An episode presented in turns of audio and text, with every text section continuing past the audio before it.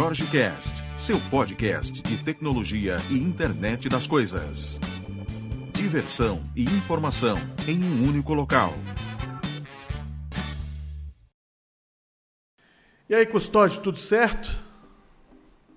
Tudo bom? E com você, Jorge? Tudo jóia, graças a Deus. Obrigado aí por ter é, parado um pouquinho aí suas atividades. Sei que o período aí de evento e você está na correria, né? Aí também com trabalho, com uma série de coisas. Mas obrigado aí pela, pela disponibilidade para a gente bater um pouquinho, bater um papo aqui, né? Sobre o build, sobre alguns lançamentos. E eu queria também conversar um pouquinho depois sobre o seu livro, que está entrando aí agora, né? Em circulação. Então, temas aí Isso. que eu acho que são, são relevantes aqui para para a galera do Brasil, para quem não, não sabe, né, o Custódio nos abandonou já tem um tempo, né? E foi para a terra de Trump, tá lá morando nos Estados Unidos, né? É. Tô morando aqui no Texas, né? E só falando um pouquinho, eu tinha uma imagem errada aqui do Texas, sabe? Eu achava que o pessoal andava a cavalo, chapéu de cowboy, Pô, também, armado, também sabe? esculhambou, né, brother? É. É. E você acredita que quando eu cheguei aqui, a minha maior decepção foi que o pessoal não anda a cavalo, cara. Não, aí o pessoal é tranquilo, As né? armas pra cima e pra baixo. Mas você pode subir pra Oi? Dallas, que Dallas você vai ver uns negócios mais diferenciados por lá, hein? Ah, é, eu ainda não fui, cara. Eu só, só fui no aeroporto, na verdade, mas não, passei ainda não fui. Nem nas outras cidades aqui de, que são perto, né? Austin, San Antonio, ainda não fui. Austin, Preciso ir, Austin na verdade. Austin tem uma rua de baladas violentíssima e tem um lugar que serve uma linguiça apimentada que eu tive que pedir leite, velho, da linguiça, porque eu não dei conta e parou o bar inteiro pra olhar. Depois eu vou postar essa foto de novo. A gente tava com, com um casal de tá amigos que tava morando lá. Aí eu fui nesse bar e o pessoal disse assim: Não, não pede essa linguiça. Eu disse assim: Não, pimentado, tá tranquilo. Me dá a porra da linguiça. Maluco. Foi uma mordida só, velho. A lágrima corria que eu não conseguia segurar. Eu comecei a ficar vermelho, me senti mal. Calor do cacete. Aí veio o garçom e disse assim: Você quer leite? Aí quando ele falou Você quer leite, tava tocando uma música. Parou a música, parou o bar e todo mundo ficou esperando o cara chegar. Aí veio o cara com uma bandeja, um copo de leite. e eu tomando a porra de leite chorando. Lastimável, né? Aquela cena que vai ficar, vai ficar para sempre. Toda vez que o Facebook lembra é. o colega lá, ele me marca de novo e diz assim: "Lembra desse dia?" Nossa, cara. Mas é muito legal. Eu, eu curto o Texas. Texas tem, tem boa carne, tem, tem um churrasco bacana, tem é. umas coisas muito legais por aí. Aqui é, é diferente do que a gente faz no Brasil, mas é muito bom. É. Eu já, aqui, inclusive, descobri um lugar, eu, eu vou explorando, né, no fim de semana aqui os lugares para comer. E aí eu moro perto de uma estrada aqui, e aí certo dia eu parei num posto lá, aí eu, eu achei uma, é uma hamburgueria, assim, né? E tava lá desde 1985, sei lá, um negócio assim. Cara, hamburgueria dentro do posto, desde 1985, deve ter alguma coisa diferenciada, né? Aí fui lá experimentar. Cara, indescritível, assim. É, tem... Carne muito Sabor, tem uns negócios aí que sabor. são muito bons, velho. Depois eu vou te mandar uns, uns nomes aí para você experimentar, que a gente já andou dando uma explorada por aí.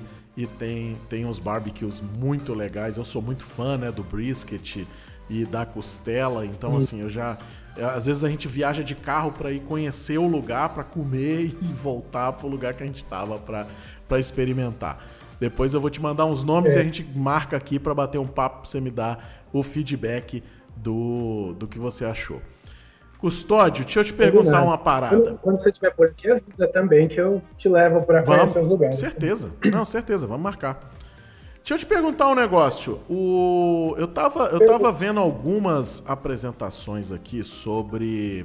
Eu acho que dois temas aqui pra gente, pra gente trazer nesse bate-papo, né? Primeiro, as, a, as apps estáticas, né? Que eu acho que é um lance legal, né, para a gente bater um papo aqui. E aí eh, tem um cenário que a gente está usando aqui. Se não me engano, foi até você que me indicou ele Né? A gente tem um cenário aqui onde a gente usa páginas estáticas com clientes de JavaScript para fazer uso do Time Series Insight, para fazer uso de algumas outras coisas aí de serviços do Azure. E aí você uma vez me disse assim, cara, por que, que você não testa isso aí dentro do Storage Account naquela web app que tem dentro do Storage Account? E aí a gente apresentou isso para alguns clientes aqui. Aí a galera disse assim, mas o custo é esse mesmo? Eu disse, é, e você, você liga, você liga o cara aqui, né? E, e faz um. Coloca uma CDN para colocar um domínio customizado. Agora já tem o domínio customizado, naquela época não tinha, né? Aí, aí os uhum. caras ficaram assim, mas tem certeza? Não tem a pegadinha? Eu disse, não, não tem, cara, não tem, é isso mesmo. E, e, e, a performance é legal porque você está naquele momento ali fazendo o consumo de um serviço que tem naturalmente um, um, um back-office bacana por trás, né? uma escalabilidade bacana por trás. E aí, quando eu vi o lançamento disso aí, foi que eu te mandei a mensagem e disse assim: Custódio, vamos falar dessa parada aqui lá e, e vamos falar isso no, no, no podcast, porque eu acho que a galera vai se amarrar. Passa um briefing aí é. do que, que é essa esse cara, para quem. Acho que você podia até falar um pouquinho do que é uma web app também, né? Para quem nunca, nunca viu, né? E não sei se teve algum lançamento que você achou legal de serverless também para a gente discutir aqui. Eu acho que tem tanto tema que eu posso ir trazendo vários aqui, a gente passar 10 horas aqui falando, porque tem muita coisa legal, né? Mas vamos tentar restringir pra gente conseguir chegar aqui em alguma coisa. Bom, eu, eu vou tentar eu não consegui acompanhar 100% do build, porque eu estou trabalhando, uhum. né? Ontem eu acompanhei mais, né? Mas é, mesmo assim eu, eu tô ligado aqui até altas horas da madrugada aqui, acompanhando, né? É, é parte da nossa diversão, é. inclusive. Mas vamos lá. Bom, é, você perguntou muitas coisas, na verdade, vamos do, do começo, né? Qual que é a ideia? A, a web, né? É, você tem lá um, um servidor e quando você digita lá um, um, web, um domínio, por exemplo, www.jorgemaia.com.br, né? Então, esse nome ele vai ser resolvido e vai ser redirecionado para um servidor, que é onde o seu site está hospedado, né? Uh, antes, o que, que acontecia? A gente acabava hospedando o website, né, em máquina virtual ou até mesmo num web app, e todo arquivo que você que o servidor respondia, né, ele ele acabava processando a requisição, só que muitas vezes era para servir um arquivo que, digamos assim, ele já tinha uh, a resposta, digamos assim. Então, ele acabava processando, é, recebendo várias requisições e dava a mesma resposta, né? E aí surgiram é, tecnologias como de, de cache, de, de saída, por exemplo, que se recebesse ali uma mesma requisição num mesmo intervalo, num, num determinado intervalo de tempo, por exemplo, ele acabava servindo aquela resposta que ele já tinha. Então, com isso, ele não gastava tempo processando, né, é, uma resposta que ele já tinha, né. E aí, é, principalmente com o avanço aí de single page applications, né, que a gente tem é, essa quem revolucionou isso na verdade foi o, o Gmail, né, que seria a sua página e as atualizações elas são feitas de maneira assim transparente, né? Você não, não percebe que o refresh da página, né? O, o, o, reload, né? É tudo feito ali via Ajax, né? Então, diversos frameworks JavaScript surgiram, né, para ajudar nessa construção de single page apps, né? E com isso, a gente ainda servia, né, é, essas diversas partes da aplicação JavaScript, né, com, com o IES, né? Uhum. E acabava que você acabava é, desperdiçando, né, o servidor é, cuspindo essa resposta que teoricamente ele já, já tinha processado. Né? Então a gente acabou passando é, a hospedagem desses arquivos para a conta de armazenamento, né, inicialmente, que foi o que você comentou. E como o arquivo é estático, né, ele não sofre modificação, né, ou melhor dizendo, as modificações elas ocorrem dinamicamente ali via requisições para algum lugar e atualiza um pedaço da página, mas a página em si ela já foi carregada, né? Então, com isso você tem um custo infinitamente menor, né? Tem até um case muito interessante, eu acho que é, quando, sempre que eu falo de serverless, eu gosto de falar desse case, né? Tem um, um MVP lá da Austrália, ele é referente, é referência em, em, segurança, né? É o Troy Hunt. E aí ele fez uma solução, todo mundo fala desse case dele, né? Que é o Been Beyond, né? Eu não sei como se traduz isso, mas é, nada mais é do que o seguinte: toda vez que um site grande tem vazamento de, de password e de e-mail, né? Ele fez um grande banco de dados com tudo isso daí, e aí é, você consegue digitar lá no, no site dele e ver se a senha que você costuma usar ou o e-mail que você costuma usar, se ele é muito assim comum, né? digamos assim, ou se ele já apareceu em algum desses vazamentos. Né? Então ele fez uma, uma solução que nada mais é do que uma consulta, um grande banco de dados com bilhões de registros que ele tem de brechas de segurança, e aí ele faz um, um, um count, né, para ver se, ou if exists, uhum. para ver se aquela senha ou aquele e-mail é, existe lá, né.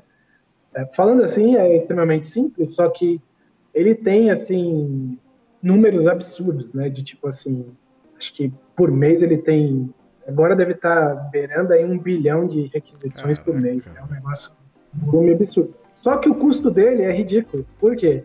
Porque muitas vezes, né, é, por exemplo, vamos supor, a minha senha é um 234, a sua senha é um 234, né?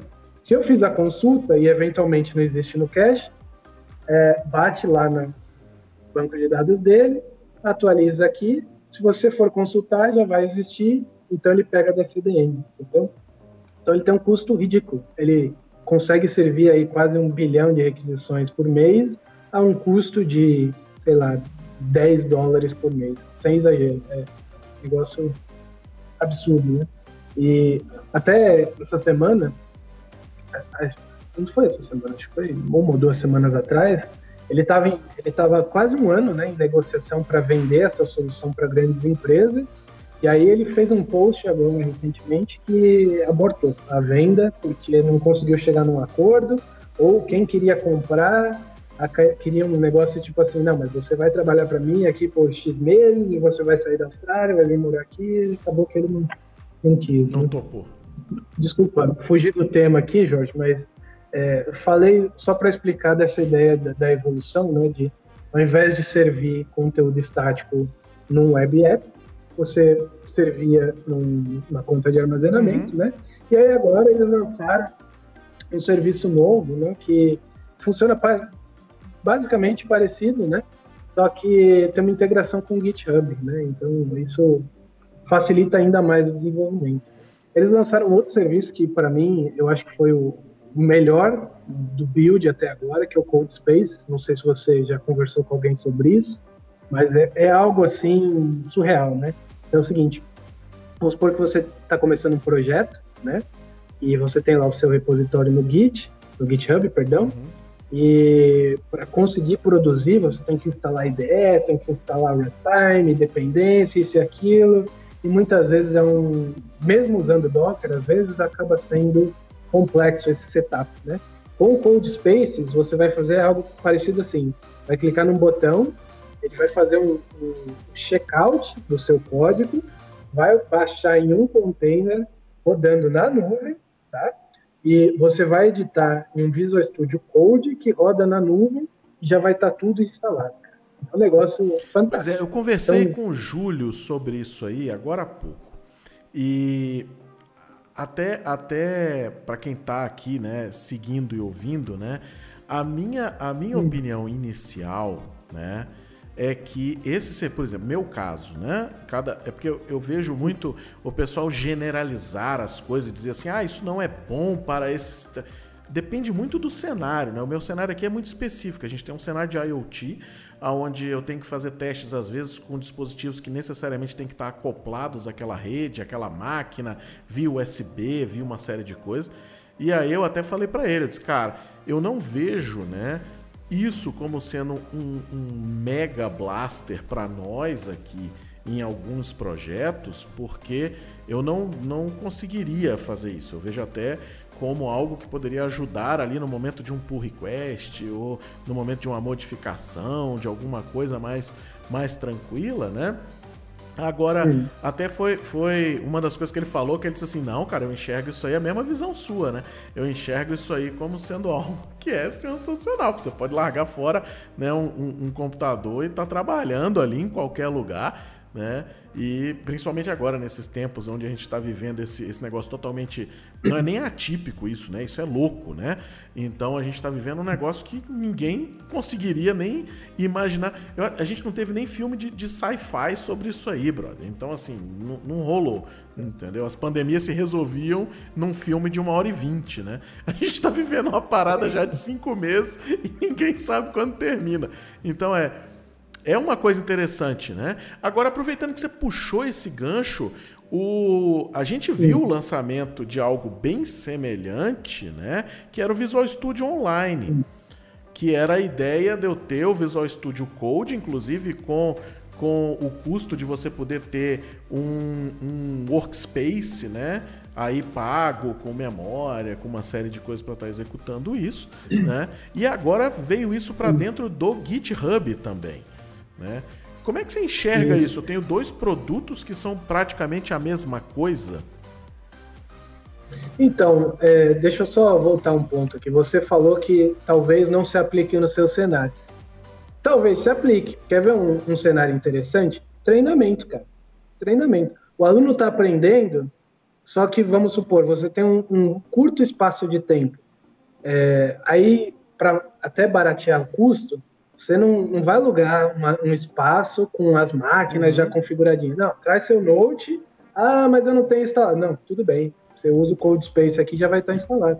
Ó, eu vou dar uma olhada nisso Esse aí para é um treinamento, um... cara. É, a gente tinha visto isso na, na ideia do seguinte, de fazer realmente codificação nossa aqui, né, pessoal, de desenvolvimento de aplicação. Uhum. E até foi uma discussão, eu tô com um time aqui todo assistindo o build, né? E a gente teve essa discussão ontem, né? Que foi o seguinte: olha, como é que a gente utiliza as coisas que a gente está vendo, né? E tem muita gente focada é. aqui em produtividade, a gente é meio paranoico com esse negócio de produtividade, né? Uso de times, integração uhum. de ferramentas e tudo mais. E aí surgiu essa discussão.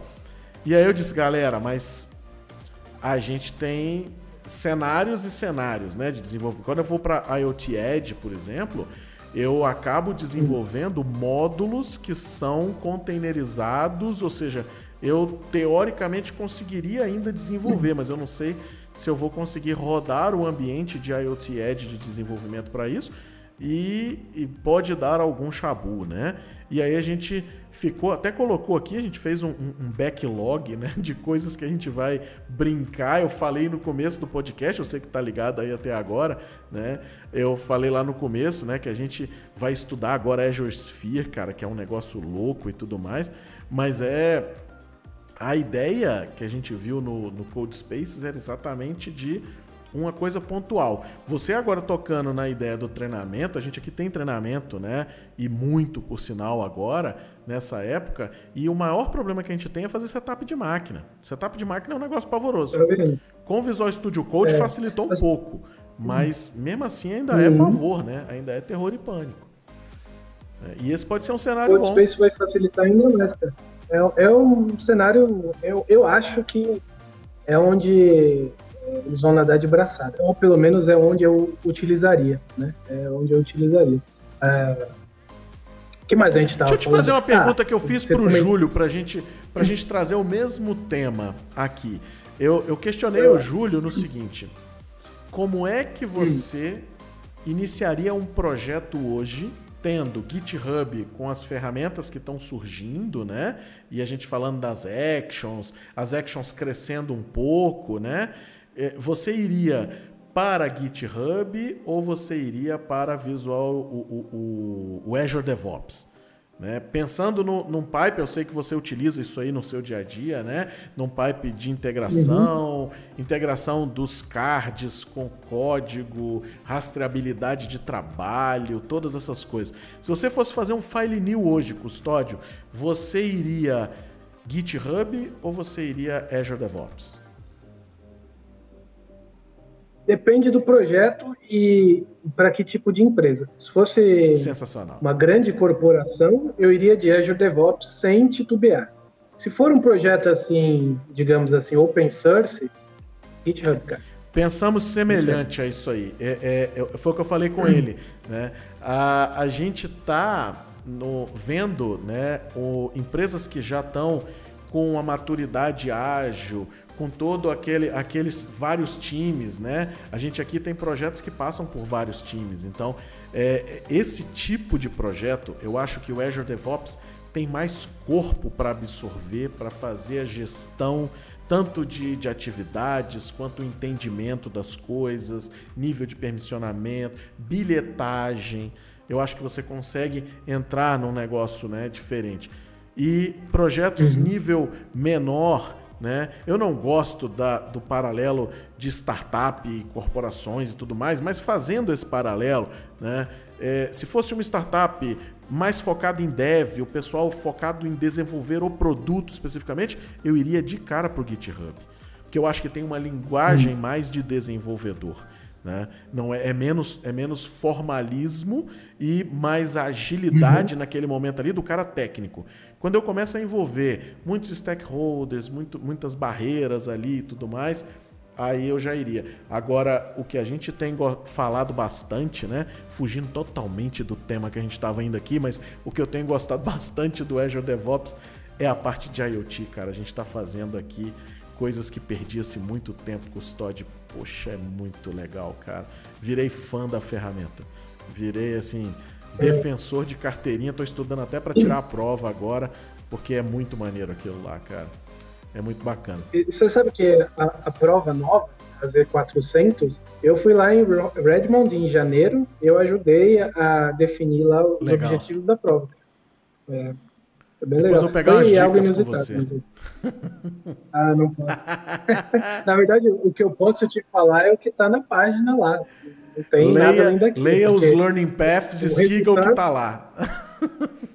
Exatamente isso. O resultado do trabalho é o que está na página. Não tem nada além daquilo. Massa. Aliás, tinha coisas que a gente imaginava que teria, né? Mas é, assim voltado para o GitHub, mas não, não tinha aí é, uma previsão de quando. Né? Legal. E aí, com o lançamento do build aí agora, acho que. É, eu tive, eu tive o prazer de, de fazer a prova de IoT lá na sede deles, né? A beta. Eles montaram um evento, um summit de IoT em fevereiro, dias antes de estourar todo esse caos. Né? Eu tava lá e o pessoal disse: Ó, quem quiser fazer a prova beta aqui, a gente vai botar uns computadores aqui e vamos fazer para vocês darem um feedback depois. Cara, sensacional, é uma experiência para quem não curte, quem não curte, ó, para quem nunca fez certificação, eu acho que vale muito a pena você começar a olhar isso aí, né? É um é um, uma além da gratificação pessoal, eu acho que traz também um peso muito forte, né? Para currículo, para carreira, para uma série de coisas, acho que vale vale muito a pena. Você viu alguma coisa de, de serverless aí? Que você achou legal, de novidade? Ah, na verdade, o que eu vi não, não tem nada assim de muito novo, não. É, teve uma palestra, acho que acho que foi hoje, inclusive, de desenvolvimento de Azure Functions usando Python e mais somado com as outras maluquices lá, uhum. mas não, não tinha, assim, não foi, assim, lançamento de novas features, né? É, era mais mostrando porque, geralmente, quando a gente fala de serverless, ou você vê exemplo em C Sharp, ou você vê exemplo em Node, né? Que acho que são as linguagens uhum. mais usadas aí no, no Functions, por exemplo, né? E aí eles quiseram dar um foco aqui mostrando que né? Também tem suporte aí a Python. E a gente está usando, né? A gente está tem... usando bastante coisa aqui, usando o Azure Function com Python.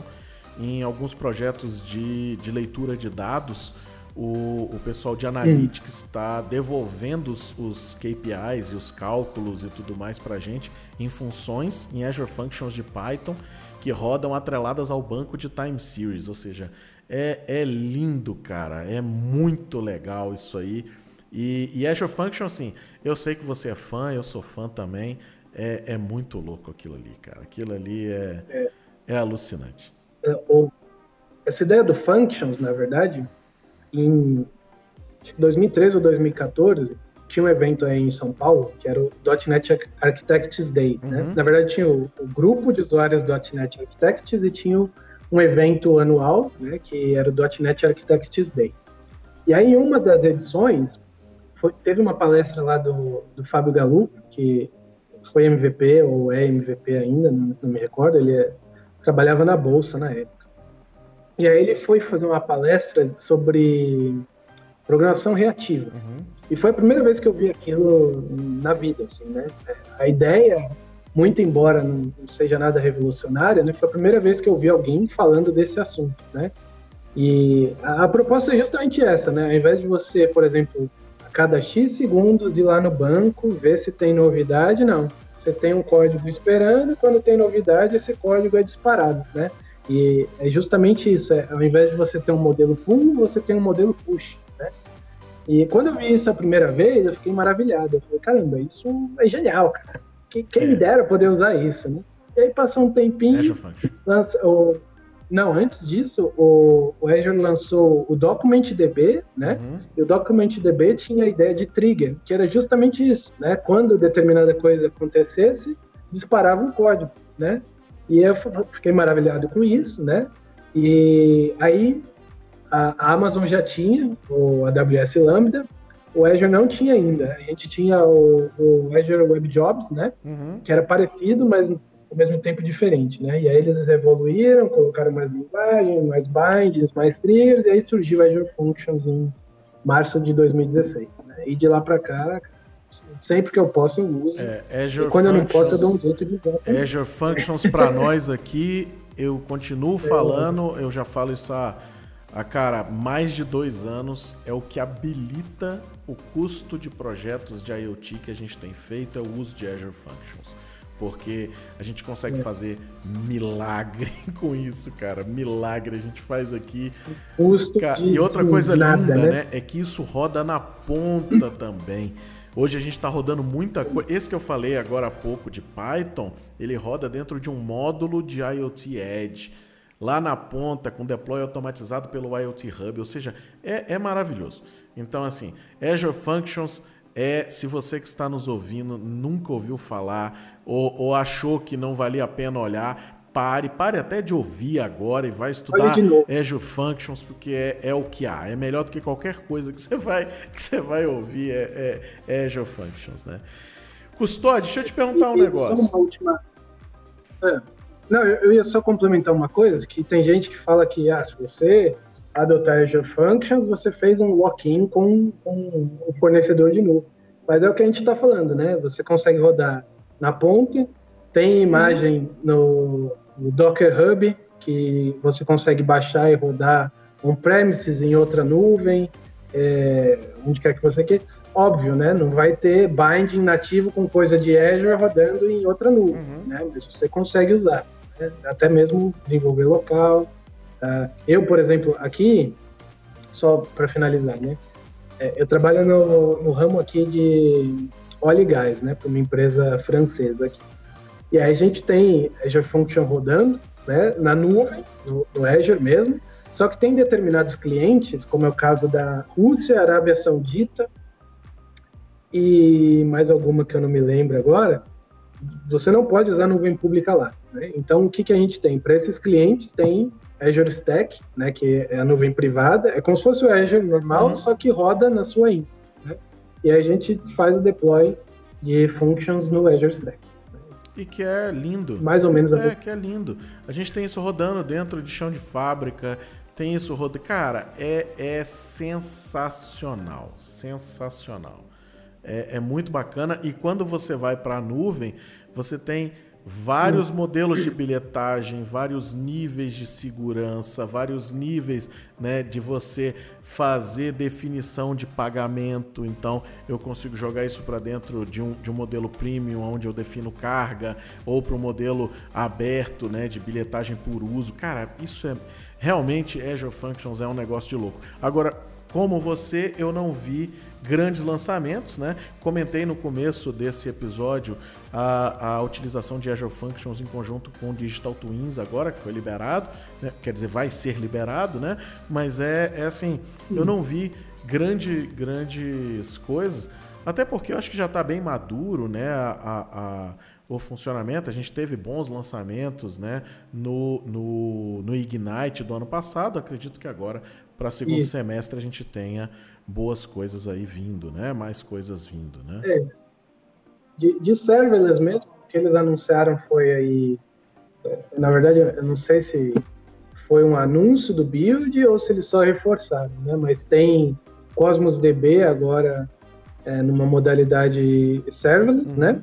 E uns tempos atrás tinha o SQL Server também serverless, uhum. né? Então, são esses dois produtos aí que você paga por consumo, né? Uhum. Mas uh, tem que ver se se adequa aí ao seu cenário. Ué. Ao cenário de quem está ouvindo. Deixa eu te perguntar um negócio. Você, eu, eu, eu vi esses dias no LinkedIn, até comentei que a estante aqui do escritório vai ter um exemplar, né? E Opa, possivelmente, possivelmente a gente vai, vai, se for o caso, a gente vai até aí buscar. Eu tô topando qualquer viagem, bicho, ó. Qualquer negócio agora que o cara disser assim, ó, você pode ir na reunião da Rinodê lá no interior. Posso, companheiro? Topo, tamo junto. Eu desmarquei um monte de viagem, né? E assim, já tô. Eu que passava uma semana em Brasília e três viajando, então tô há três meses sem viajar. Já tô para enlouquecer, né? E eu vi esses dias. É. Eu vi esses dias o, o lançamento do seu livro. Novo, né? Eu queria até que você falasse, né? Das, das, da, do outro, o outro eu tenho, né? E eu queria que você comentasse um pouquinho sobre esse novo livro, né? E o que, que a galera vê nesse cara, tá? E, se, e como é que você enxerga uhum. esse mercado de, de AI e, e, e, tudo mais? Bom, vamos por partes, né? É, como é que surgiu essa ideia desse livro, né? Para quem não, não, me conhece, né, eu, é a segunda vez que eu moro fora do Brasil. Né? Em 2016 eu morei na Nova Zelândia, e aí, na época, a minha esposa não se adaptou, tive mais umas outras questões, a gente acabou voltando para o Brasil em 2017. Né? Então, eu fiquei um ano morando fora. E aí, quando eu voltei, eu acabei voltando, trabalhei para a mesma empresa que eu trabalhava antes de eu ir para Nova Zelândia, né? E um projeto muito doido, de, na época era uma plataforma de criptomoedas, né? Para XP Investimentos, né? E aí, mais ou menos assim, um mês depois que eu voltei e já estava trabalhando nesse projeto, a XP promoveu lá um, um hackathon interno deles, né? E esse convite, né, acabou sendo estendido para MVP. Uhum, né? Eu lembro. E aí eu fui lá ajudar. Eu, eu já estava trabalhando lá no projeto deles, já conhecia o pessoal, fui, fui lá, né?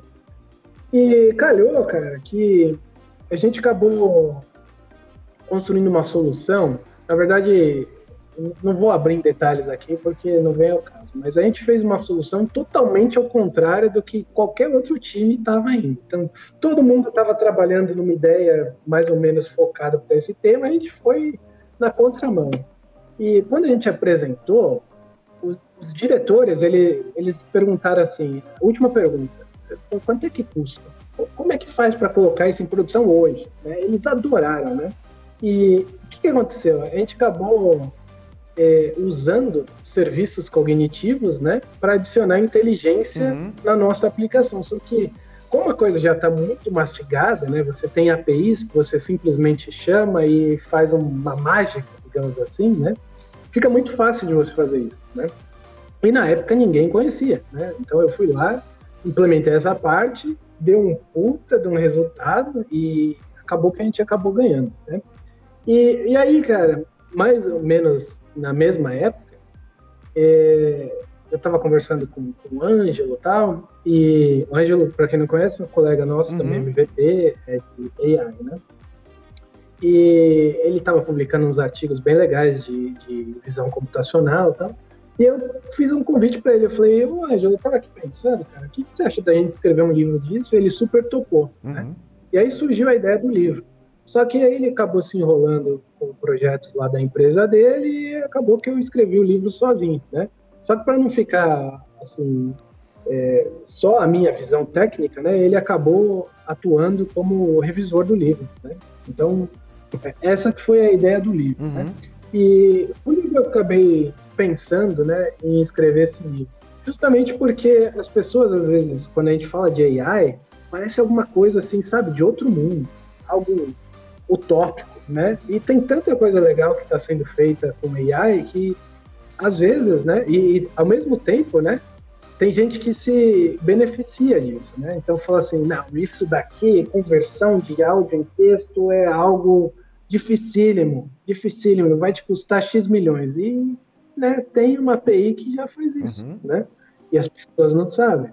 Então, é, foi, foi mais ou menos essa a ideia do livro, né? Foi mostrar tanto a parte de negócio, o que, que é possível. Então, para cada um dos serviços que eu expliquei, eu dei exemplos práticos, né, de como você pode usar isso e como é que você usa, uhum. óbvio, né? E foi isso. Aí surgiu esse meu livro, né? É, ele acabou demorando muito mais do que eu gostaria, uhum. né? Eu eu falo que ele vai ser publicado já tem mais de um ano, então para você ver, eu levei um ano escrevendo e é. falo que já está quase é. pronto há mais de um ano. Né? Mas agora é verdade, ele já, já ganhou até a capa, ele está na fila lá de, de, impressão lá. É o próximo que vai ser publicado. É, então, pessoal que tiver interesse é só ir lá no site da Casa do Código vai estar tá disponível. Você tem um outro de, de Azure falando de Azure, né? sobre plataformas, né? de colocação Isso, de eu, serviços eu, eu, e publicação e tudo mais. É, esse meu outro livro, ele é, explica também né, diversos serviços do Azure, então a gente fala de conta de armazenamento, fala de é, web app, fala de functions, claro, fala de é, SQL database, enfim, uma, uma, série de outros serviços, né? Só que o que, que acontece, né? É, foi até uma lição aprendida as coisas mudam muito rápido uhum. no Azure, né? Então, não dá para você ter um livro totalmente focado nisso, porque ele tem uma validade, curta. uma vida útil, sendo muito curta, muito curta, né? Até mesmo treinamento, é. né? Se você vê, quem faz treinamento disso está constantemente atualizando, uhum. né? Então, foi uma lição que eu aprendi para esse segundo livro, né? Então, eu acabei focando muito mais em insights e ideias do que no código propriamente dito. Tem código, óbvio, mas é, digamos assim, uma página de 10 do capítulo, digamos assim. Legal. Sabe? É, essa e, parte de. Essa parte de serviços cognitivos, né? É muito interessante, cara. A gente tem alguns projetos aqui hoje rodando que se a gente fosse escrever tudo e fazer tudo, ele não, além dele não sair do papel, ele não valeria o, o, o custo, né? Não, não pagaria o que ele entrega. Porque às vezes o custo é muito alto, né? Você, lógico, tem, uhum. tem problemas nessa abordagem em alguns cenários. Tem cenários que você não consegue né, fazer essa utilização devido a, a, volume, devido a algumas coisas, você vai ter. Né? Tem gente que ainda não, não quer colocar isso para funcionar no, num cenário de nuvem pública. Então, você tem algumas coisas. Mas uma coisa interessante, por exemplo, é o Houston Vision, a gente usa ele dentro do IoT Edge, cara, com câmera na ponta, totalmente desligado de internet. Ele só não pode ficar é totalmente offline porque você tem modelos de bilhetagem, né? Mas você uhum. roda isso com processamento local e é lindo. Isso é maravilhoso. Então é assim, são coisas que, que eu acho que vale, por isso que eu quis tocar nesse tema, né? Que eu acho que é interessante, primeiro para as pessoas conhecerem, né? Com certeza a, uhum. a, o seu texto deve trazer e elucidar muitos problemas, mas eu quero também que todo mundo conheça o seguinte: existe esse outro lado, existe esse lado de facilitador para você que está começando, né, que vai fazer às vezes, não estou dizendo para você usar isso em 100% da aplicação, mas estou dizendo para você olhar e dizer assim, cara, por que não fazer minha prova de conceito funcionar em uma semana, ao invés de eu levar um desenvolvimento de seis meses? Por que não Exatamente. fazer volumetria e de redefinir custos, né? E adequar custos? Porque às vezes você pode rodar alguma coisa local e, e, e, tendo essa execução local, você consegue escrever código que roda local. Hoje você tem boas frameworks que fazem isso, né? Hoje você consegue treinar redes com facilidade, você tem datasets já prontos, ou seja, você tem uma gama de coisas. Agora, você vai ter trabalho de desenvolvimento. E uma coisa que a gente tem muito cuidado aqui, Custódio, é com o benchmark. O benchmark para nós é algo que tem uma grande valia, porque você está lidando às vezes com uma linha de produção aqui. Eu não posso chegar e dizer assim, a gente vai desenvolver um código e ele vai ficar sensacional. O cara diz assim, tá, é, onde que roda? Não, a gente vai desenvolver do zero. E eu vou confiar nisso? Não, mas a gente é sensacional, nós somos os melhores do mundo, do universo. Então, assim, é, é nós, o, é, o, o, alguém vestido de super-homem e mais uma outra pessoa. O cara diz: Não, tudo bem, você podia até ser o super-homem, mas cadê o benchmark disso aí, né? E eu acho que isso pesa para muita solução. E quando a gente fala de nuvem uhum. pública, a nuvem pública tem esse poder de fogo na manga. A gente está falando de uma empresa que entrega a nuvem para Forbes 500, 95% está usando. Então, assim, é, é, um número que parece marqueteiro, mas não é. É a gente está falando de grandes empresas, a gente aqui atua em grandes empresas e vê que a galera utiliza esses serviços, seja na sua totalidade ou seja parcial, mas é benchmark. Eu tenho certeza que o negócio vai hum. rodar. Né? Uma coisa que está em DA, é. ele pode até ter falhas de SLA e tudo mais. Pode. Ele pode sair do ar? Pode. Mas quem garante que o seu vai ser melhor do que isso? Nesse espaço, não estou dizendo que nunca será, mas nesse espaço de tempo de você desenvolver, testar e colocar em produção, por que não usar serviço? Quando você anunciou né, e, e começou a falar disso, eu disse, cara, isso é sensacional.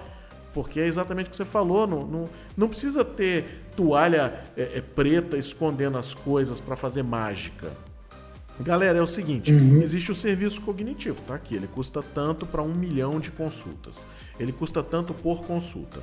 Agora, se a gente desenvolver, a gente tem a maleabilidade de fazer isso aqui. Então, por que, que a gente não faz um terço dentro de casa, um terço no serviço público da Microsoft, um terço no serviço público da Amazon, que me entrega o outro detalhe? Não, vamos usar o serviço público do Google, mas vamos integrar isso dentro, às vezes, ali de um IoT Edge, que eu consigo fazer a gestão melhor.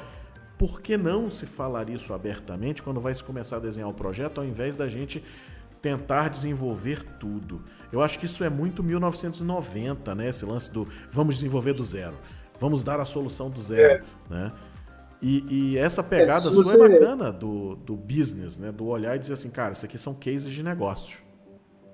Então, assim, hum. eu te entrego o case de é, negócio. Se, se você olhar até o próprio Azure tem outro exemplo que é incrível, né? Por exemplo, você pegar aí década de 90, até começo, até antes de sair o Azure, né? Falava-se muito do, de um produto chamado Bistalk, né? Que era um ESB da Microsoft. Né? Usado aí para fazer integração, conversão de um formato para outro, etc e tal. Hoje, não tem mais Bistalk. Onde que está o Bistalk? Ele tá... morreu, na verdade, né?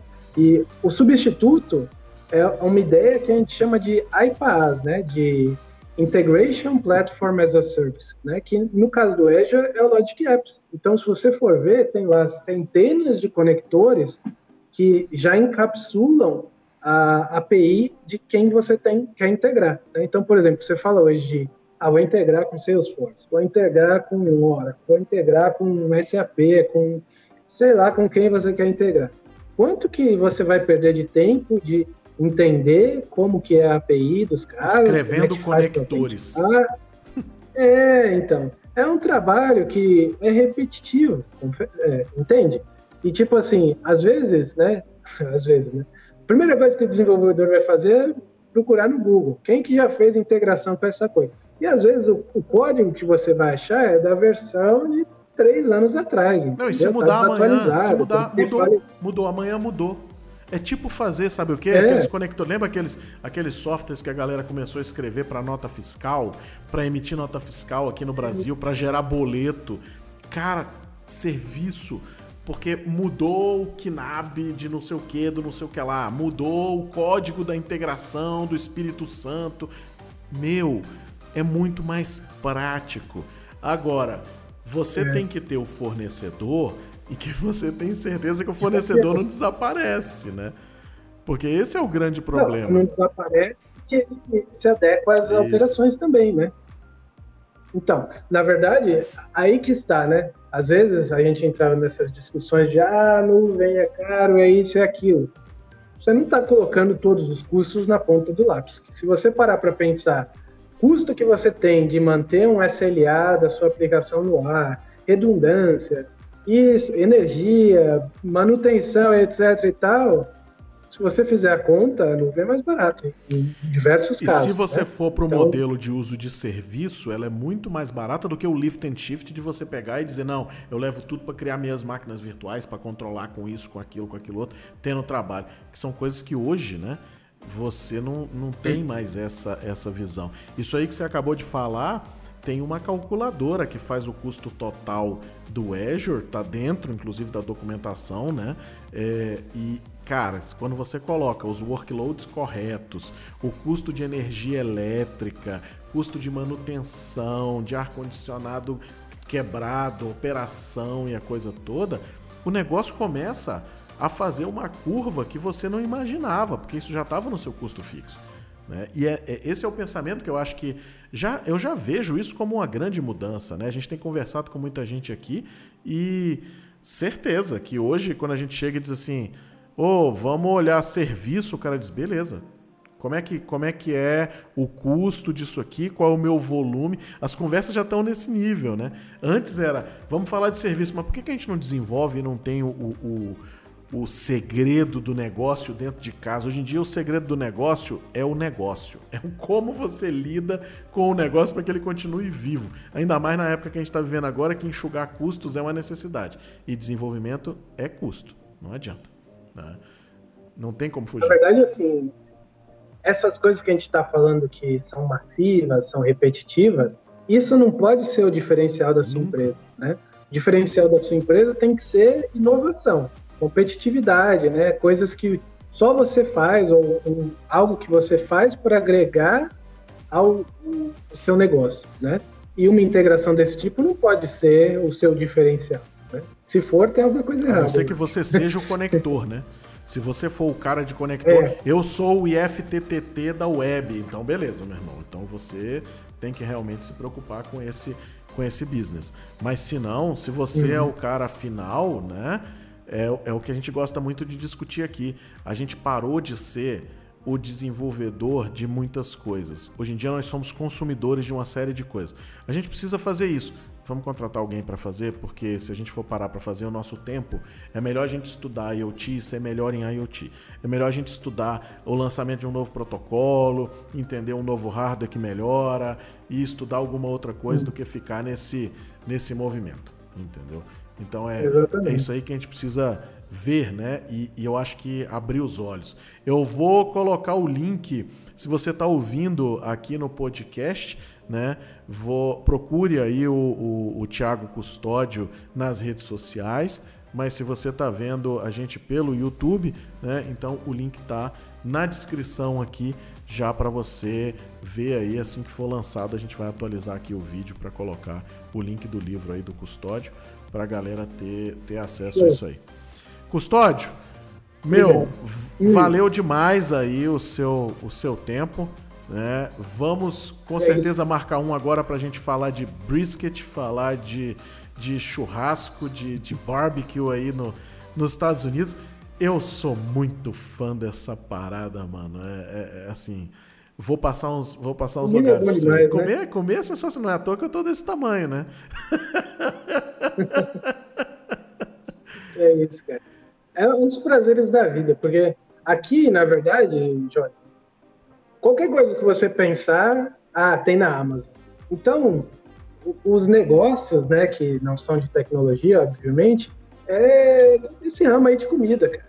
É. é onde você consegue ter o seu diferencial, entendeu? A galera ainda gosta de sair para comer, ter uma experiência bem tratada. Tem um restaurante mexicano aqui do lado da minha casa, cara, eu adoro ir lá. A galera me trata assim muito bem, cara, muito bem.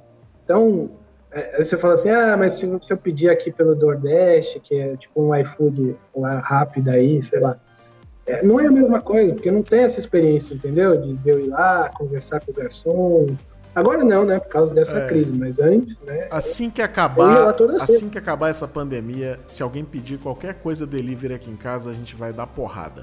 A gente agora vai, vai ficar em pé. Eu quero fila, quero tempo de espera, quero o cara furando a fila na frente para você discutir com ele. Tá faltando isso na vida da gente agora nesses últimos meses, entendeu? Vai, vai, andar de metrô, Jorge. Você tá muito isolado, cara. Vai, Pô, mas Brasília, Brasília, se eu for pegar metrô aqui em Brasília, não vai ter ninguém. Se fosse em São Paulo, pelo ah. menos eu, eu, ainda tinha uma galera lá na, na Sé, principalmente depois do rodízio que a galera fez, né? Do dia sim, dia não lá. Parece que, que deu uma super lotada no, no metrô. Bom, Custódio. Inventa essas coisas. Valeu pelo, pelo seu time aí, meu velho. Parabéns pelo livro.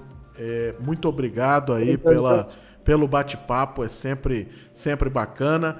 É, a gente está retomando aqui essa parte de conteúdos e tudo mais, então com certeza eu vou, vou te perturbar aí para a gente fazer mais uns, mais uns conteúdos aqui em conjunto. Ter você aqui é sempre, sempre maneiríssimo.